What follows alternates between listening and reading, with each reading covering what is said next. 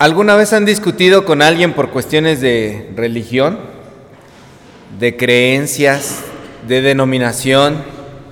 Porque no es, no es lo mismo, ¿no? Una religión, por ejemplo, es una, una forma de acercarse a Dios, una forma de religarse a Dios.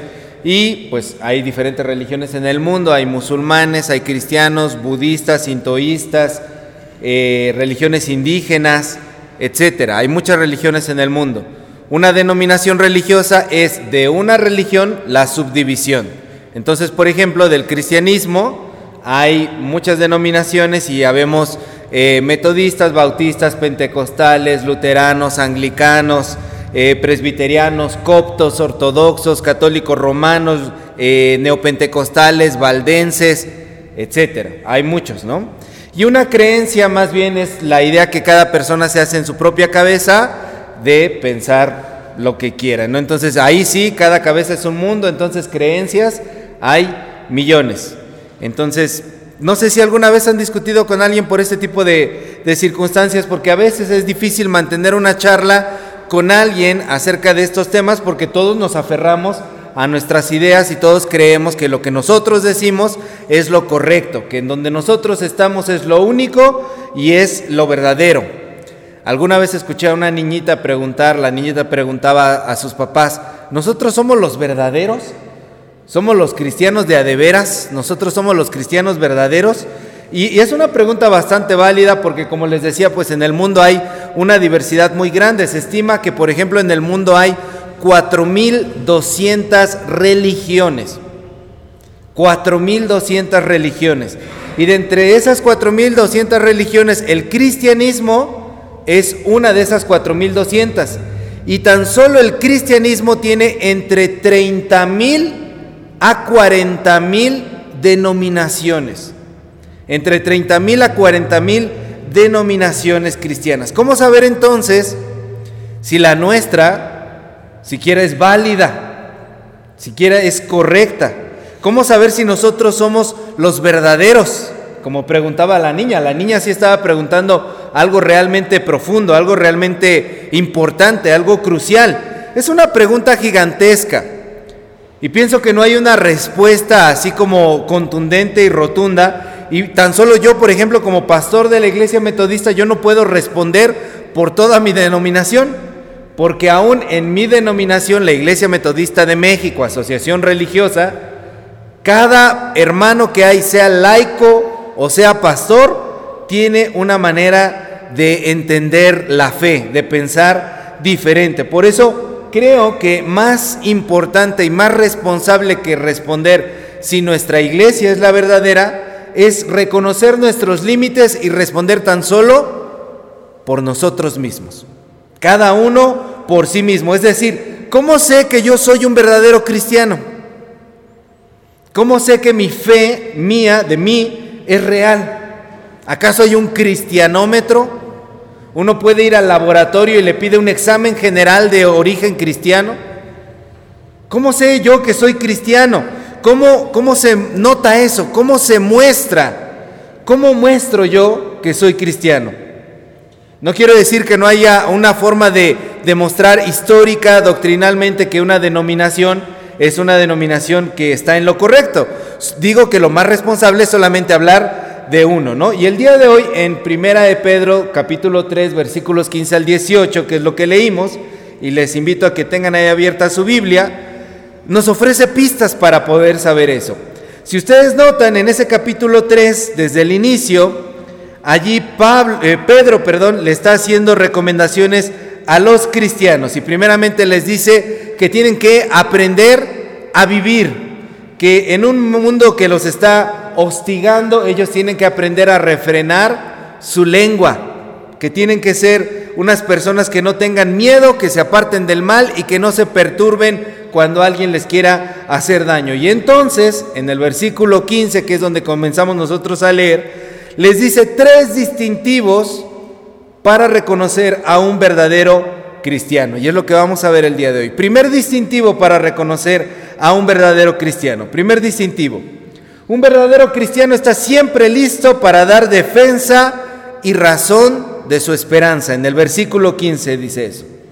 El verdadero cristiano está siempre listo. Noten que dice siempre. Entonces un cristiano no puede ser de eso que dice, no, es que yo todavía no estoy listo, yo todavía no estoy preparado, llevo muchos años en la iglesia, pero no me siento capaz. No, no, no, no, no, cállese la boca. El verdadero cristiano siempre está listo, siempre está listo para dar defensa y razón de su esperanza. Ahora, ¿cómo es esto de presentar defensa?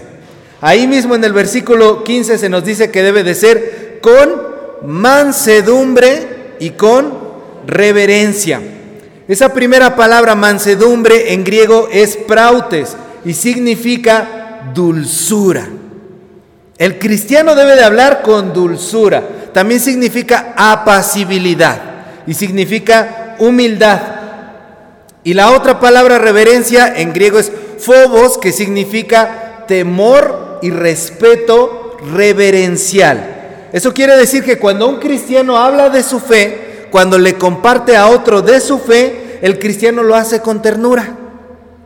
El cristiano habla humildemente. El cristiano no cree saberlo todo. ¿Han visto esos hermanos que hablan así como si lo supieran todo y en tono regañón? y que lo hacen sentir a usted mal, hasta sale usted, ay caray, yo no sabía que era tan pecador. Y ya cuando hablé con este hermano sentí como vino ahí la sentencia. Bueno, el cristiano no habla así, el cristiano habla con humildad. Y además, como habla con ternura, habla para sanar a los demás. Cuando el cristiano comparte de su fe, habla para sanar a los demás. Y entonces es con reverencia, con respeto. Quiere decir que yo veo a la otra persona dignamente y le hablo con respeto. No le hablo como le voy a hablar a este pecador hijo del diablo, inconverso. A este idólatra para que se convierta, a este que vive en el error, pobrecito, está equivocado. No, el cristiano habla con respeto y con reverencia, trata al otro dignamente. Entonces yo no sé si alguna vez usted ha hablado con otros de su fe para pelear. A lo mejor usted era como el Mario Alberto Medina Santos a los 15 años que tenía fuera de su casa a todos los testigos de Jehová y semana con semana se divertía porque le mandaban a uno, a otro y a otro y él nada más se divertía ahí humillándolos y haciéndoles ver que estaban mal. A lo mejor usted es así cuando habla con los vecinos, con los familiares. No, eso no es cristiano. Y mucha gente cree que eso es hablar y defender la fe, hablar para pelear. Yo no sé si cuando usted habla cree que usted lo sabe todo de la fe y humilla a las otras personas. ¿O para qué les habla a los demás de su fe? ¿Lo hace para ganarles una discusión? De repente empiezan a hablar de temas de religión y usted se mete, ay, permíteme, yo voy al templo, yo me la sé de todas, todas, me sé el Salmo 23 y Juan 3:16. Mira, yo vengo preparadísimo, traigo dos versículos que me sé de memoria y te los voy a decir en este momento. ¿Para qué habla usted cuando habla de su fe? Si no es para sanarles, temo decirle que usted no está actuando como un verdadero cristiano. Cuando usted habla de su fe es para sanar a los demás. Ese es el primer distintivo. El cristiano siempre está listo para presentar defensa y razón de su fe, pero de esta forma. Distintivo número dos, el verdadero cristiano, dice el, el versículo 16, el verdadero cristiano tiene buena conciencia. En griego esa palabra conciencia es sinídisis.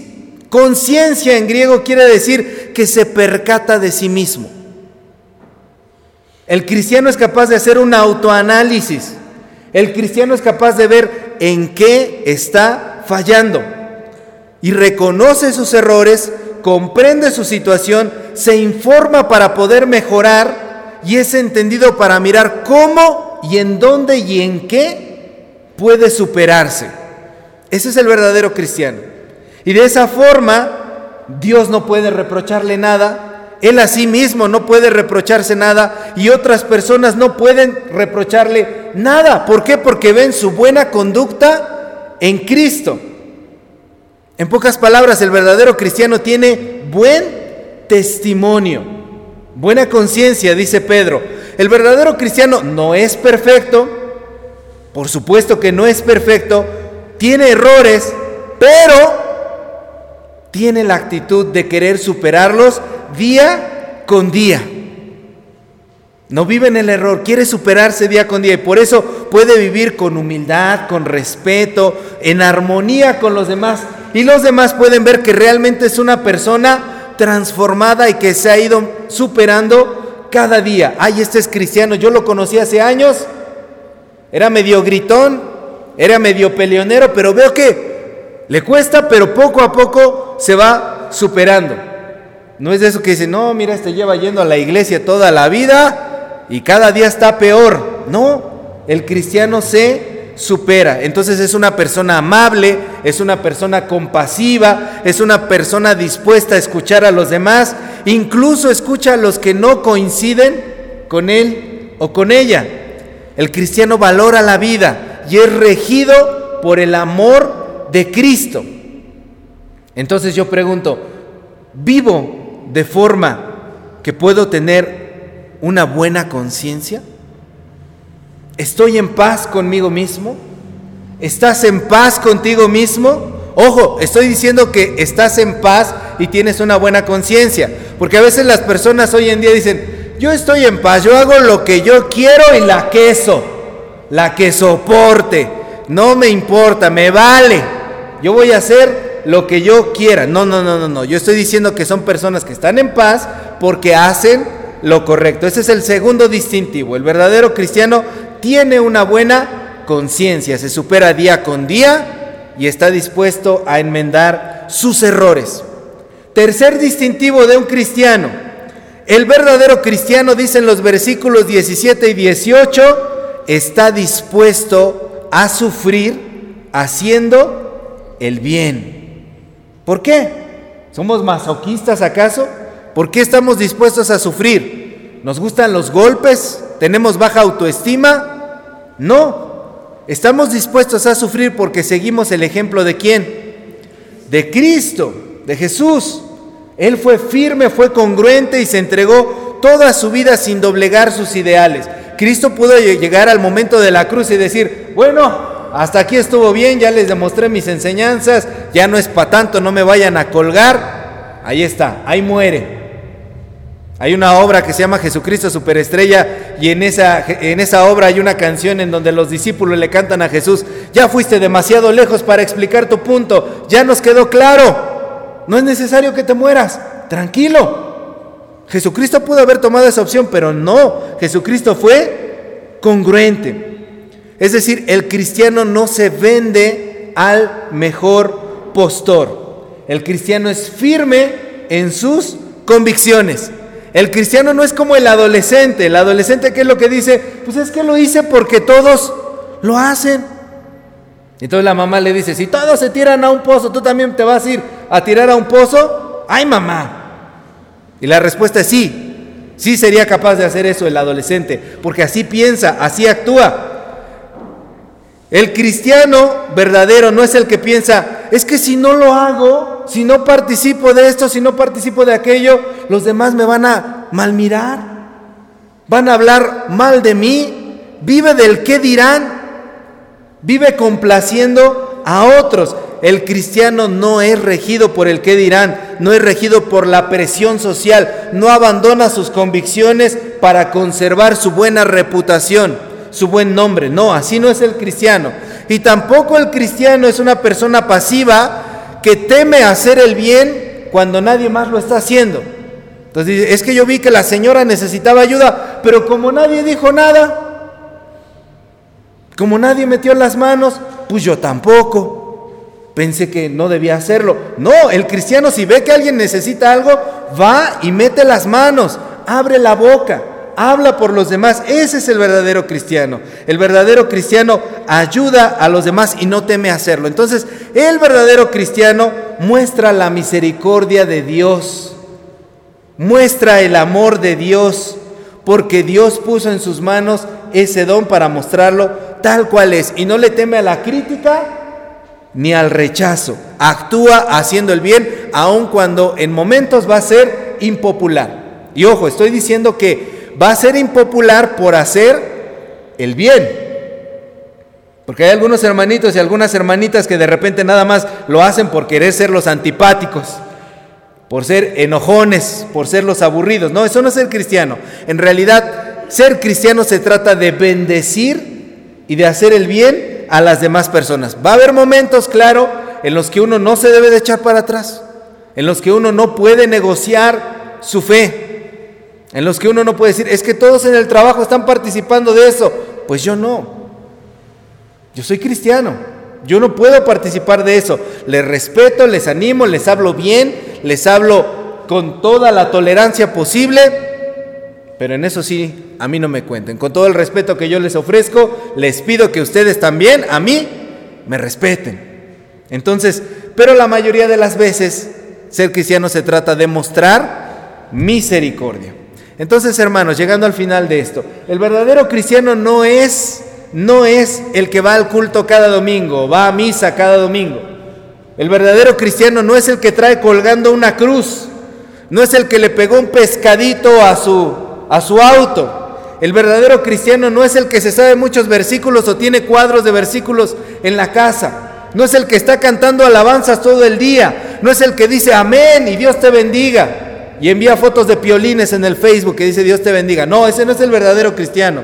El verdadero cristiano no es el que va a todas las peregrinaciones o en nuestro caso como metodistas que está en todas las conferencias, las de distrito, las locales, las de nivel conferencial, las nacional, se mete a todos los gabinetes y participa en todos los cargos. No.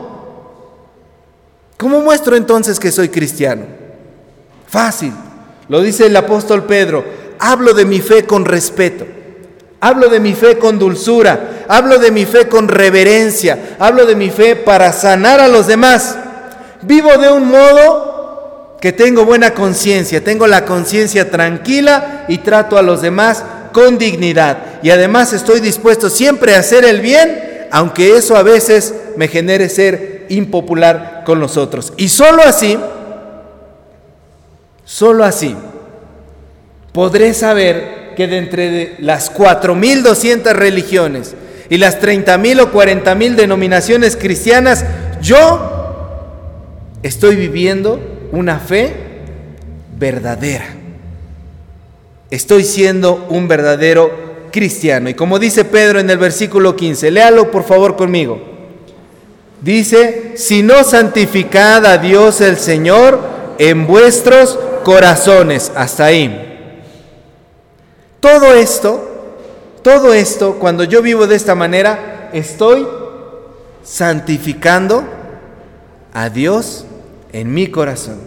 Seamos verdaderos cristianos, hermanas, hermanos, que demostramos y alegramos el corazón de Dios, que dibujamos día con día una sonrisa en el rostro de nuestro Señor con nuestra forma de vivir. ¿No le gustaría eso? Que su vida le dibuje una sonrisa al Señor y que cuando el Señor lo vea a usted, la vea a usted, diga, ese es mi hijo, esa es mi hija. Seamos así. Amén. Pongámonos de pie, vamos a orar. Amado Señor, gracias Señor por hablar a nuestro corazón. Gracias Señor porque eres bueno y misericordioso y hoy Señor tú nos miras. Ayúdanos a vivir en congruencia y a demostrar correctamente, Señor, no a través de signos externos, sino de nuestra conducta, Señor, que realmente creemos en ti. En el nombre de Jesús. Amén.